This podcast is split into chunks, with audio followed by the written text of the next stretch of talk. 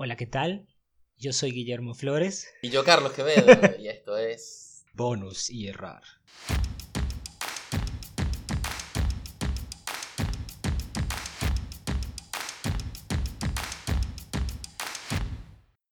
Hay una nube de langostas que está azotando el sur.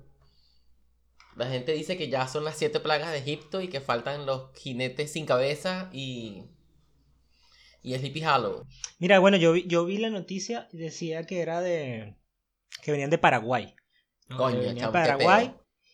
Llegaron a Argentina y ahora van para Brasil. Sí. A comerse todo lo que encuentren. No, aquí se mueren con, con el coñazo de agrotóxicos que se utilizan en...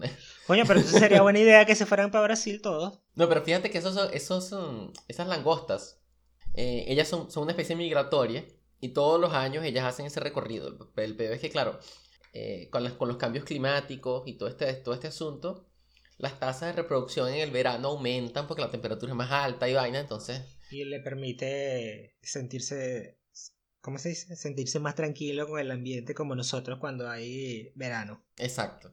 Y acaban este, reproduciéndose más y teniendo y haciendo esas, esas colonias enormes que cuando, que cuando migran pasan por donde sea que vayan pasando y se comen todo lo que hay. Pero fíjate, este, que... Hombres, mujeres y niños inclusive. Pero fíjate que una cosa ahí, una cosa con ellos es que no se van a morir cuando lleguen aquí a Brasil y encuentren el coñazo agrotóxico. Porque ellos ya fueron seleccionados por esos agrotóxicos. El problema está precisamente en ese, en que ellos no son tan sensibles y cada año son menos sensibles a los agrotóxicos que se utilizan en, la- en las plantaciones Sí, normalmente. Y cuando, y cuando llegue el momento en que, en que todos sean resistentes a los agrotóxicos, nos vamos a quedar sin comida. Exactamente. Qué loco. Pero bueno, para adelante, marica, ¿qué vamos a hacer? Bueno, mira, y hay una noticia de hablando de animales y plagas y todo esto de unos conejos, los conejos del Tierra del Fuego, que hay un instituto adsc- adscrito al CONICET que los quiere erradicar. Salieron un montón de conservacionistas a decir que no, que por favorcito que no los maten, que los castren a todos. Sí, y estaba, la gente estaba diciendo que, o sea, hay, hay más conejos que personas en Tierra del Fuego y que representan un peligro porque son una plaga. Dice que los conejos no son endémicos, sino que fueron traídos en 1930 Ujú. por los españoles, por españoles que se vinieron para tener comida y que como que se le escaparon algunos y bueno, ahora hay más, más conejos que gente. Erga, eh, eso sí es un problema porque... Y, y el problema es que están, claro, que están dañando los cimientos del instituto este, que no recuerdo exactamente el nombre, de repente después le busco la noticia y se los dejo por ahí, pero que los cimientos que están deteriorándose porque están haciendo madrigueras debajo del- de, las- de todas las estructuras. Nah, huevo, nah. No, es que Eso los es como tener ratas. es, prácticamente cuchi. como tener ratas que, que están ahí debajo. No, las ratas no creo que sean más cuchi. No, ratas, pero más cuchi. O sea, los conejos son más cuchi que las ratas. Ah, son socialmente más aceptados, sí, claro. Exacto. Pero bueno, nada, que para exterminar los conejos ahora tienen que introducir zorros. Y cuando los zorros... cuando, cuando los zorros sean la plaga, bueno, entonces ponen tigres. Y cuando ya los tigres sean una plaga, entonces se traen go- eh, gorilas. como, es como en los Simpsons. Como en los hizo. Y que bueno, los gorilas. Eso es lo de gorila. Cuando llegue el invierno, los gorilas se van a morir. Entonces va a ser- ese, es- ese el ciclo perfecto. No, bueno, ese episodio es demasiado bueno. sí, marico, los Simpsons hasta hace como, ¿qué? Como cinco años que dejó de ser bueno. Bueno, no sé, chamo. A mí me gustaban mucho los Simpsons. Los episodios hasta... Nosotros, de hecho, vi un... Así entre las cosas de la pandemia vimos también un video acá de la decadencia de los Simpsons. Y hablaban de que los Simpsons probablemente murió entre la séptima y octava temporada. Sí. No, Y ya cuando, lo, cuando cambiaron de escritores y todo. Sí, se volvieron ofendidos. Pero bueno, verga, mis gatos están matándose a coñazo. A mí no me gusta grabar a esta hora porque eh, esta- a esta hora ellos están como dándose duro, ¿sabes? Y de repente se puede escuchar un paracata pum pum pum pa. Pero no importa porque el tiempo no existe, entonces la hora... Tú sabes que yo tengo una fuente, de, bueno, eh, para los que no saben, Carlos sí sabe. Tengo una fuentecita que es un bebedero para los gatos, porque a los gatos no les gusta beber agua corriente, eh, agua estancada, ellos gustan de agua corriente. Entonces, mm, Sabes que eres la primera... Gracias a ti yo supe eso. Porque en general yo veo toda la gente que tiene gatos, nadie le tiene fuentes. no, Eres tú que eres súper snob. Deberían. No, además que ahorra, porque, no, yo conozco gente que tiene gatos y, por ejemplo, el gato o los gatos solamente beben del chorro abierto. Y coño, en un país donde el agua es cara, imagínate. y, bueno, y además que no debe desperdiciarse tampoco. Bueno, pero igual no es forma parte del ciclo del agua. El peor con el agua. Porque esa agua es potable y tú la estás desechando, la estás mandando con el montón de agroquímicos y de jabones y de desechos industriales al, al océano otra vez. Entonces imagínate, imagínate abrirle el, chorro al, gato cada vez que este cada vez que le por beber agua, verga, o sea, no está bien. Pero bueno, nada, yo tengo el y Si el agua viene, y si el agua viene del embalse para Ocachinche. Verga, vas a matar al gato. No, bueno, el peor es que yo tengo la, la bombita esta, ¿no? Y Malú está dormida, Malú es mi gata negra. Malú está dormida en el, en el, arriba del router. Y ella escucha que yo desenchufo la bombita y va a buscar bebe agua. Entonces yo la enchufo de nuevo. Se bebe así como dos traguitos de agua y se vuelve a acostar. Y como yo la desenchufo, baja otra vez a ver qué pasó con la vaina. Verga, o sea, me tiene la vida podrida. y son dos. ah, bueno, ayer fue el... Las redes sociales se llenaron de, de, notas sobre Pride.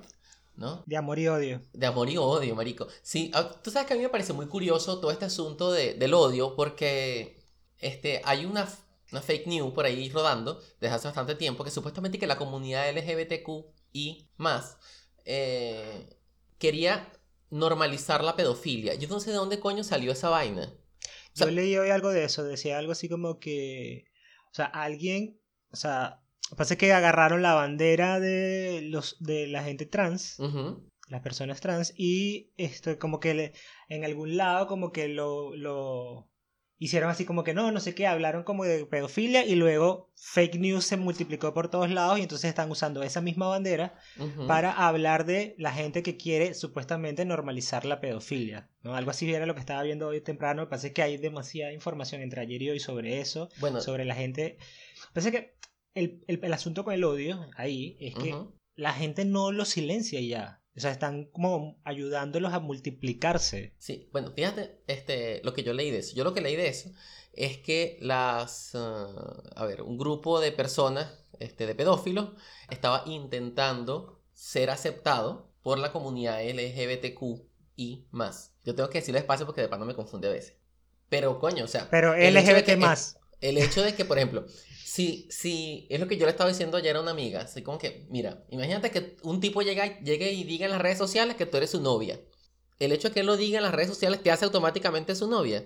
No, tú tienes que aceptarlo. Cuando lo mismo pasa con esta gente, ellos pueden decir misa, pero si la comunidad LGBTQ y más, ¿sabes? Y sus representantes se, posicionan en contra de ellos, ¿qué es lo que está pasando? En contra de, ese hecho que, de que, de que supuestamente ellos están siendo aceptados por la comunidad, entonces, coño, o sea, créale a la gente que, que, que forma parte de la comunidad LGBTQ y más, o sea, no a los otros, eh, regala gente de pana, a veces provoca de pana. Yo tengo ganas de salirme de Facebook. ¿Es de Facebook? Yo lo que vi fue en Facebook. Tengo ganas de salirme de Facebook en serio porque hay demasiada gente loca. Yo no entro en Facebook, yo entro una que otra vez. A veces, cuando, a veces para publicar el enlace del episodio y estos últimos dos no los he, no los he publicado ni siquiera. O sea, me olvida. No me meto. Y de hecho, una de las mejores cosas que hice fue eliminar a toda la gente que tenía con la que no tengo ningún tipo de contacto o cercanía o con la conozco en persona. y me quedé con, con, nada más mi familia, o sea, y algunas otras personas. No, eso está muy bien. Eso está muy, muy, bien. Como 90, 90 personas tengo en Facebook ahorita. Así que está, ahí queda bien. ¿Tú sabes qué es lo que a mí más me arrecha de estos, de estos defensores, de estos defensores, no, de estos odiadores de la comunidad LGBTQI? Que, o sea, por lo general son gente religiosa, ¿no? Entonces comienzan, ay, eso es antinatural, eso va contra los designios de la naturaleza, tú habitas la naturaleza, que eso exista. Pero entonces, sí, pero entonces vienes tú y les hablas de evolución y le dices, no, la evolución no existe. Me vas a tener que mamar. Pero de pana, o sea, ¿sabes? O sea, uno se siente usado cuando usan la biología para lo que les da la puta gana, pero para otras vainas no. ¿Sí o no? Pero cálmate, chamo. Yo últimamente me estoy enterando por todo, ¿verdad que sí? Porque estás dejando que esa gente gane, o sea, estás dejando que esa gente tome, tome el control de tus emociones.